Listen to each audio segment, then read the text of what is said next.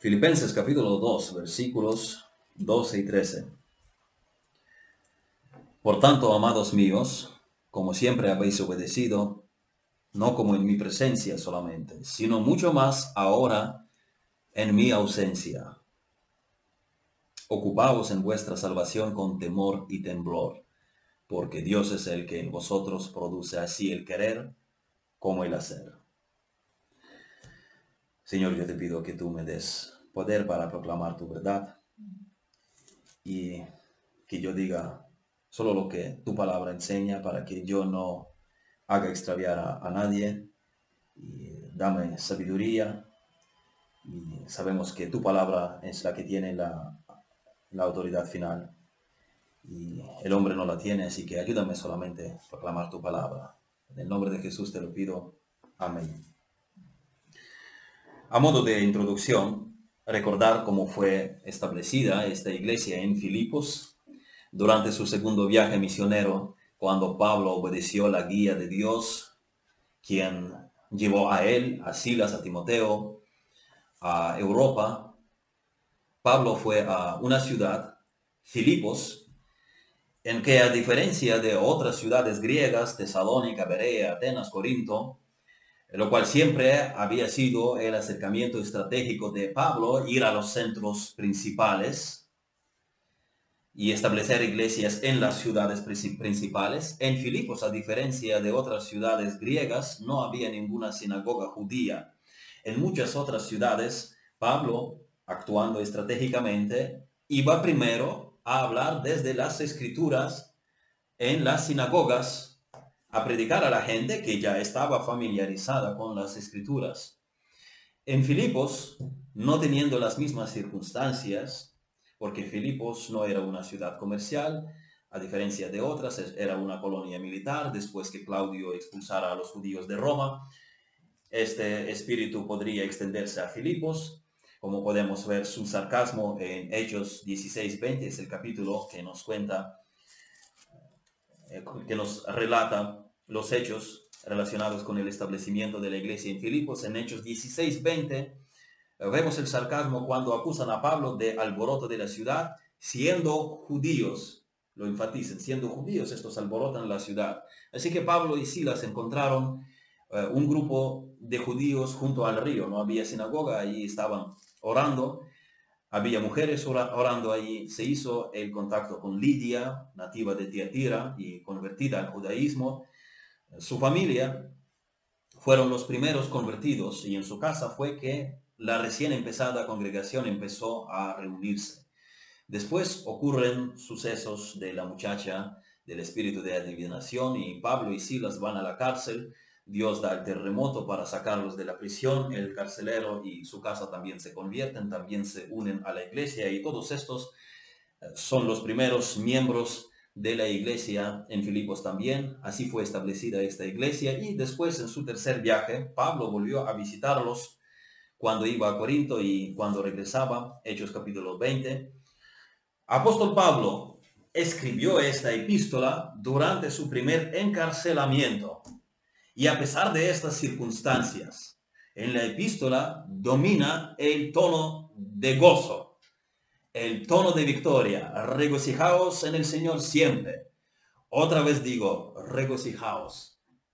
Todo lo puedo en Cristo, quien me fortalece. Este es el tono de la epístola. Esto es el tono, incluso, como habíamos leído al principio, esto es el tono de la obra en, en Filipos. Filipos 16, 25, pero a medianoche orando Pablo y Silas cantaban himnos a Dios y los presos los oían. Esto es el ambiente de Filipos, de la epístola de la iglesia en Filipos. Victoria, gozo. Y déjame decirte esto primeramente. Tú no tienes por qué vivir en una miseria, espiritualmente hablando, por los percances y sinsabores en tu vida. ¿Acaso no gozas que eres salvo? Esta es tu realidad. Tú estás del lado de la victoria. La victoria está ganada en el Calvario. Y nuestra oración, mi oración en esta mañana es que dejemos este culto llenos de determinación de que si somos vencedores, vamos a vivir como vencedores. Si somos vencedores, vamos a vivir como vencedores. Y si Satanás es el perdedor, bajo la gracia de Dios le haremos vivir como un perdedor en nuestro diario andar. De esto es mi mensaje hoy en esta mañana. Somos vencedores, vivamos como vencedores. Somos ricos, vivamos como ricos. Somos salvos, vivamos como salvos. Por tanto, amados míos, como siempre habéis obedecido, no como en mi presencia solamente, sino mucho más ahora en mi ausencia, ocupaos en vuestra salvación con temor y temblor. Porque Dios es el que en vosotros produce así el querer como el hacer por su buena voluntad. Vamos a ver dos cosas. Hoy vamos a fijarnos en el fundamento tanto como en el deber. Muy simple. Yo empiezo desde el versículo 13 porque este versículo explica el porqué de nuestros deberes. De hecho, porque indica la razón, porque Dios es el que en vosotros produce así el querer como el hacer por su buena voluntad. Por eso hablemos primero de la obra de Dios y de la condición en la que Él nos ha situado. Ocupaos en vuestra salvación con temor y temblor. Este es deber. El pasaje no nos llama a ganar la salvación, el pasaje no nos llama a complementar la salvación, el pasaje no nos llama a mejorar la salvación, el pasaje no nos llama a no perder la salvación. El texto nos llama a ocuparnos de la salvación, ocuparse, operar en ella, andar en ella, hacer uso de ella, beneficiarse de ella, enriquecerse en ella, cumplir los deberes que surgen de la salvación dedicarse a la salvación. No es porque así nos situaríamos en la salvación. Ya estamos situados en la salvación. Es como si te fuese regalado un jardín. Está en tu posesión. Está en tu propiedad. Trabaja en él. Tú no estás ganando el jardín con tu trabajo porque eso te se te regaló ya. Pero será vergonzoso si después de 10 años de tener un jardín igual que el del al lado, tú recoges hierbajos y el que está a tu lado, cajas llenas de fruta. Así que trabaja en el jardín que tú tienes. Ocúpate en tu salvación. Esta es tu salvación. Ocupaos en vuestra salvación. Tú eres el responsable por cómo caminas en el estatus en que Dios te ha traído. Porque Dios es el que en vosotros produce así el querer como el hacer por su buena voluntad.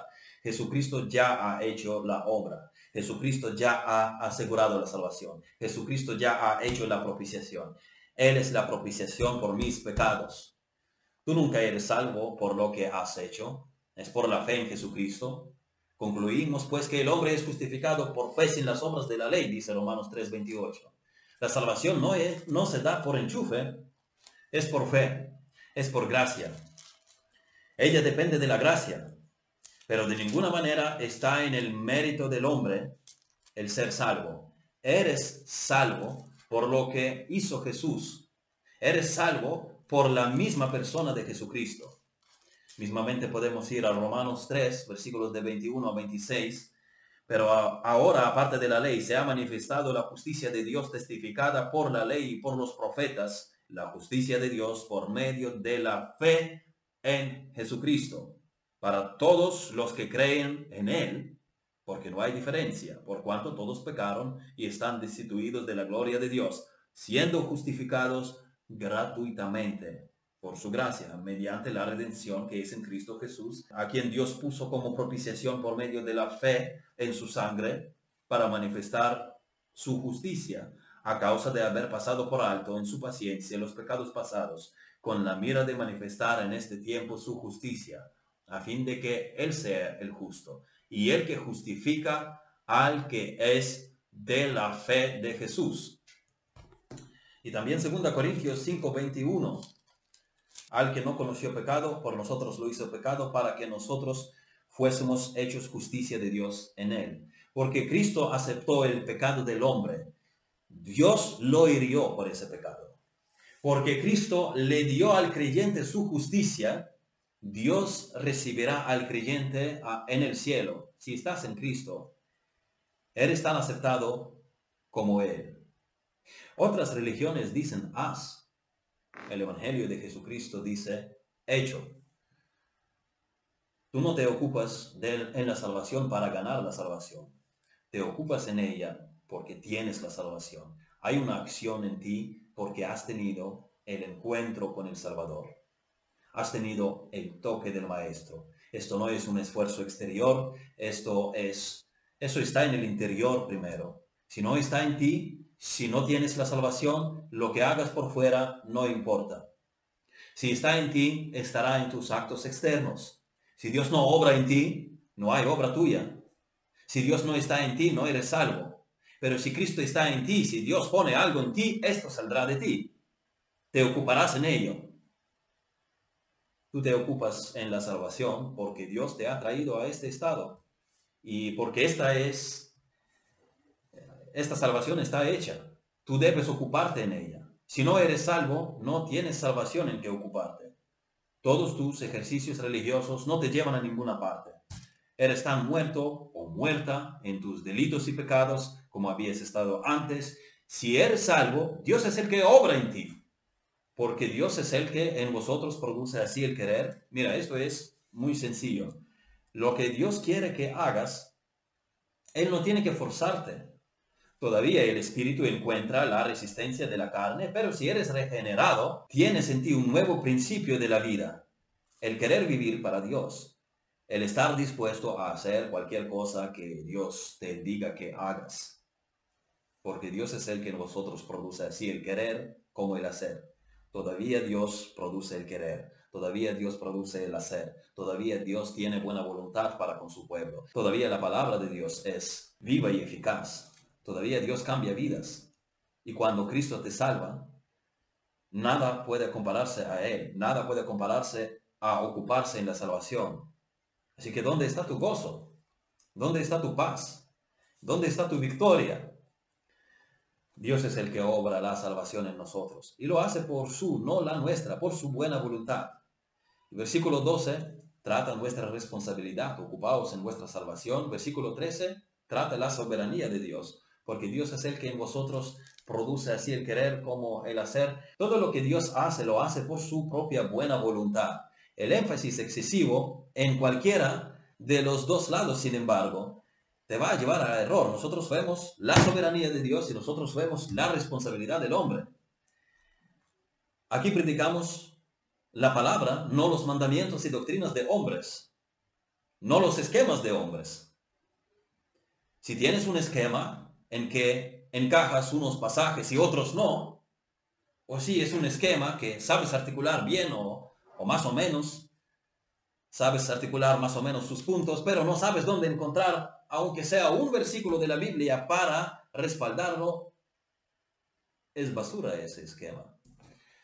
Te digo algo, cuando vienes a la palabra que cayó de la boca del Dios del universo, estás frente a la sabiduría infinita.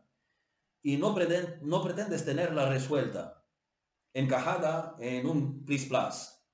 Hay misterios irresolubles para la mente humana, la doctrina de la Trinidad es uno y es tres. Alguien dirá, oh, la palabra Trinidad no se encuentra en la Biblia. La verdad es que sí. La verdad es que sí está. Y, pero en forma más desglosada.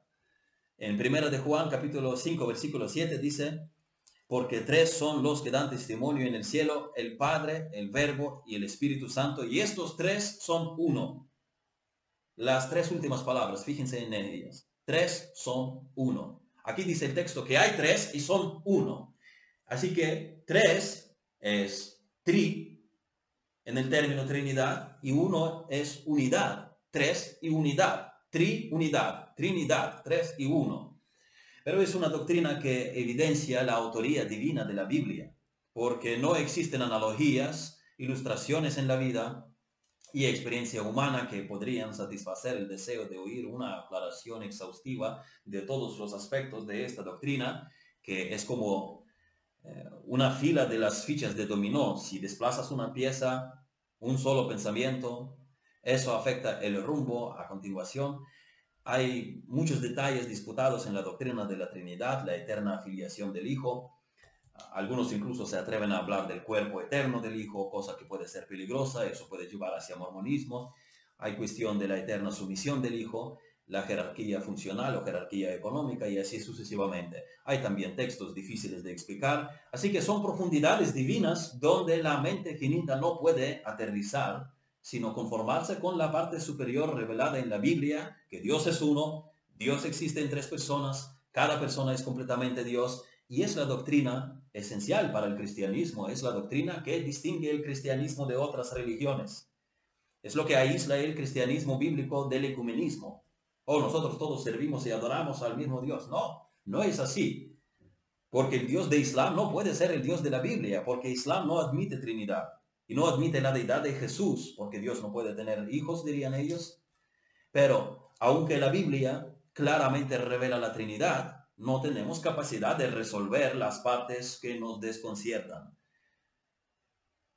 La Biblia afirma la soberanía de Dios en la salvación de los pecadores, así como la responsabilidad del hombre de creer en Jesucristo. Y Juan 6:37 dice, todo lo que el Padre me dio vendrá a mí, y al que a mí viene no le echo fuera.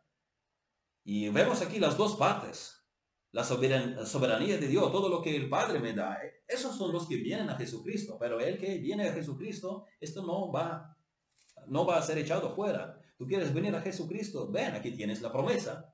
Ven a Jesucristo, Él no te va a echar fuera, ven y pruébalo. Mi consejo es que vayas a la Biblia, hay ambas verdades. Y cuando el carcelero en Filipos preguntó a Pablo qué tenía que, tenía que hacer para ser salvo, la respuesta fue simple, cree en el Señor Jesucristo. Y el llamado es a todos, y el Espíritu y la esposa dicen, ven, y el que oye diga, ven, y el que tiene sed, venga, y al que quiera, tome del agua de la vida gratuitamente. Es Apocalipsis 22, 17. El llamado no es, espera y ve si Dios hace algo en ti antes de venir. El llamado es, ven, y tienes que venir. Si no vienes a Jesucristo, si no crees en Jesucristo, si no pones toda tu confianza en tu salvación, confianza en la provisión de Cristo, irás al infierno. ¿Y qué dirás? ¿Que no eras escogido? ¿Que no eras escogida? El llamado no era, sé escogido.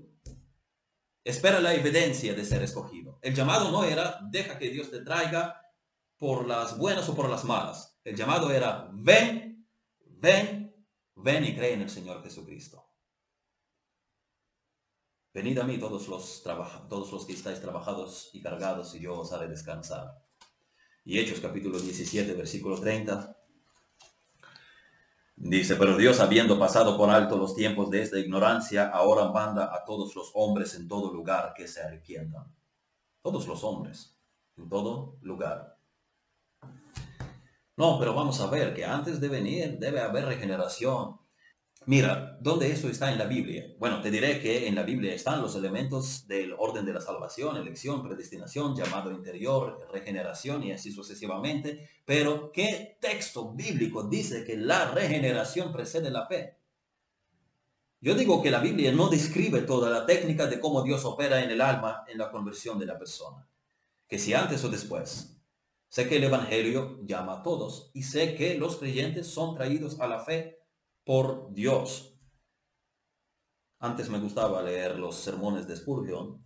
Me hubiera gustado seguir leyéndolos. Son muy buenos.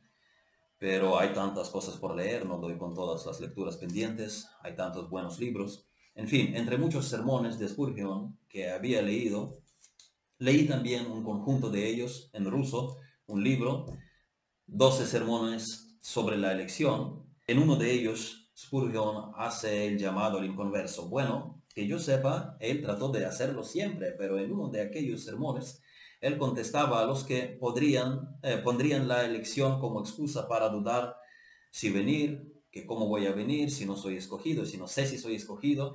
Y Spurgeon dice llanamente así, eres un tonto, porque Dios predestinó si te mojaras en esta mañana bajo la lluvia o no.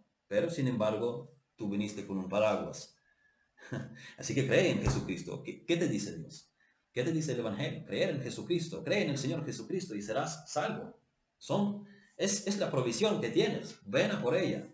Es lo único que necesitas saber para tu salvación, creer en Jesucristo para ser salvo. No necesitas antes ordenar todo en los esquemas de filósofos aburridos como Sproul. En una cosa, sin embargo, yo estaría de acuerdo con Sproul, que el que acaba de descubrir una doctrina es propenso a llevarla al extremo. Pero cualquiera sea el caso, lo que necesitas para tu salvación está aquí, en la Biblia, está en el Evangelio. Viene en Juan capítulo 20, versículos 30 y 31. Hizo además Jesús muchas otras señales en presencia de sus discípulos, las cuales no están escritas en este libro, pero estas se han escrito para que creáis que Jesús es el Cristo, el Hijo de Dios, y para que creyendo tengáis vida en su nombre. Aquí tienes todo en el Evangelio para que tú tengas vida eterna por fe en Jesucristo, tienes un mensaje claro. Pero si tu respaldo eh, son los mandamientos y doctrinas de hombres, eres indefenso. Tu teología es indefensa. Vea la palabra escrita de Dios. Deja de apoyarte en filosofías de hombres. Porque Dios es el que en vosotros produce así el querer como el hacer por su buena voluntad. Esta es la gracia soberana. Aquí está la gracia soberana, pero ella no elimina la responsabilidad humana de creer en Jesucristo. Tú no crees en Jesucristo porque no quieres creer. Dime honestamente, ¿tú quieres creer en Jesucristo? No, no quieres. Hay cosas en la vida que te importan más que seguir a Jesucristo. Es por eso que no te atreves de seguir a Jesucristo. No quieres este compromiso porque amas otras cosas más. Juan 3:19 y esta es la condenación que la luz vino al mundo y los hombres amaron más las tinieblas que la luz, porque sus obras eran malas. Nadie te priva de ser discípulo de Jesucristo.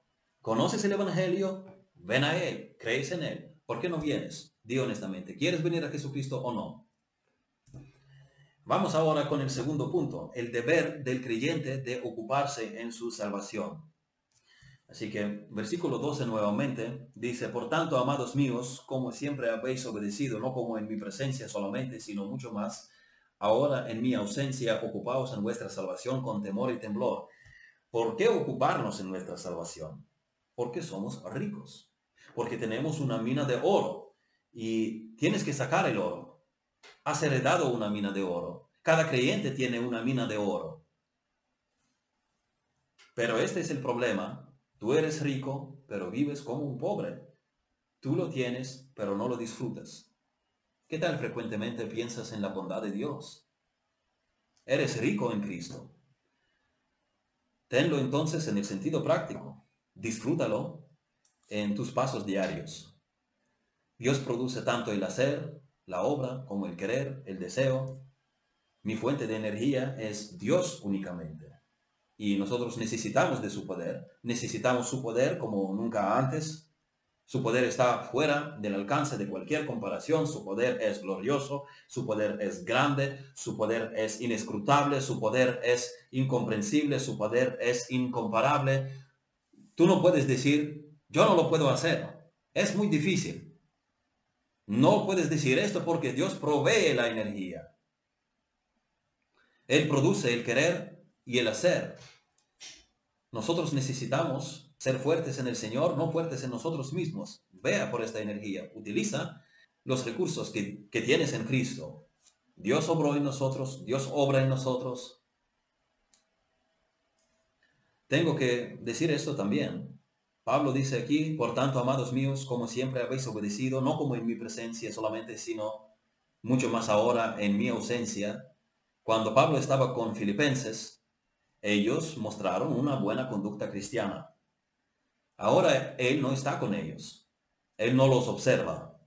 Y ahora dice Pablo, seguid viviendo igual, igual de bien que cuando yo estaba con vosotros. Incluso mucho más. Ahora en mi ausencia. ¿Por qué mucho más? Mucho más en privado que a la vista. Porque esta es la verdadera prueba el cómo vives en privado. El test de tu cristianismo es cómo vives en privado, cuando nadie te está mirando. Cristo es suficiente y vosotros estáis completos en Él, que es la cabeza de todo principado y potestad. Él produce el querer como el hacer. Si tienes a Cristo, no necesitas nada más para tu salvación. Somos partícipes de la naturaleza divina. Esto no significa que somos dioses, esto significa que somos hechos semejantes a Dios, nos conformamos a su santa imagen. Dios nos da el poder para, para esta conformación, nos conformamos a su amor, a su misericordia, a su bondad, a su santidad, a su justicia. Ahora vive conforme al estatus en Cristo. No necesitas a un Pablo presente mirándote, Dios obra en ti, actúa en respuesta a su obra. Nuestra obra es el fruto de lo que Cristo ha hecho. Y nuestro crecimiento no va automáticamente. Es un llamado, es un desafío. Ocupaos en vuestra salvación. Es un esfuerzo continuo en nuestra vida espiritual. Una vida cristiana en miseria empieza por no cumplir los deberes, por no dedicarse a las disciplinas de la vida cristiana, por no dedicarse a la oración, al estudio de la palabra, al congregarse, a evangelizar, a obedecer la palabra de Dios, trabajar en el carácter para reflejar la gloria de Cristo. ¿Acaso las cosas del Señor, el carácter cristiano, vienen de forma natural? Por supuesto que no, no nos gusta. Tenemos el nuevo principio de vida que nos impulsa para agradar al Señor, pero todavía tenemos la resistencia de la vieja naturaleza. Así que esto es una lucha, esto es un esfuerzo. Si esperas que las cosas surjan por sí mismas, eres perezoso. Tú no trabajas y luego preguntarás, ¿cómo es que he pecado? Deberías más bien preguntarte, ¿cómo es que he pecado tan tarde?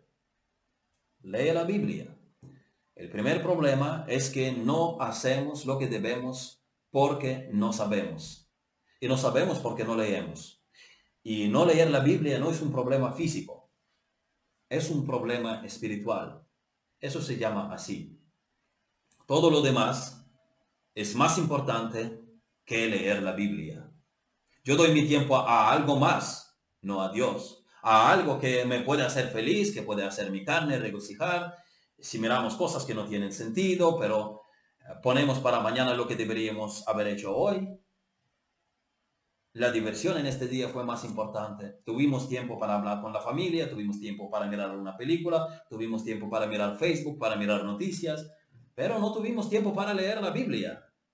¿Sabes lo que significa esto? Que la lectura de la Biblia es menos importante y que Dios no tiene nada que decirme. Luego pregunta, si no tengo paz, ¿la debería tener? Tú tienes que hacerlo. A ti se te dijo hacerlo. Si leemos la palabra de Dios, nuestro corazón, nuestros corazones estarán llenos de ella. Ahora, después de esta reprensión, lo que no hay que hacer es leer la Biblia como una tarea del colegio. Léela para tener encuentro con Dios, para no hacer las cosas para el Señor de cualquier manera. Porque Dios no merece todo. Él dio su vida por nosotros. Ocupaos en vuestra salvación con temor y temblor. Ocupaos, vosotros. Tú ocúpate. Es tu deber. Si no lo haces, no te sorprendas de la miseria espiritual. Nosotros no tenemos las cosas porque no hacemos lo que es nuestro deber. Y para vivir victoriosamente en la obediencia al Señor, tenemos todo. Él produce en nosotros, así el querer como el hacer, por su buena voluntad.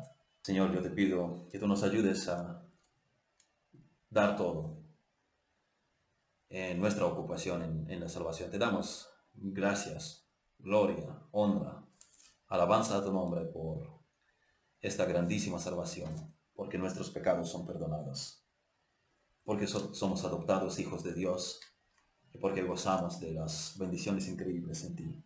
Ayúdanos a hacer uso de ellas y ayúdanos a ser diligentes en nuestros deberes cristianos. Y sé con nosotros a lo largo de esta semana y a lo largo de toda nuestra vida. En el nombre de Jesús te lo pido. Amén.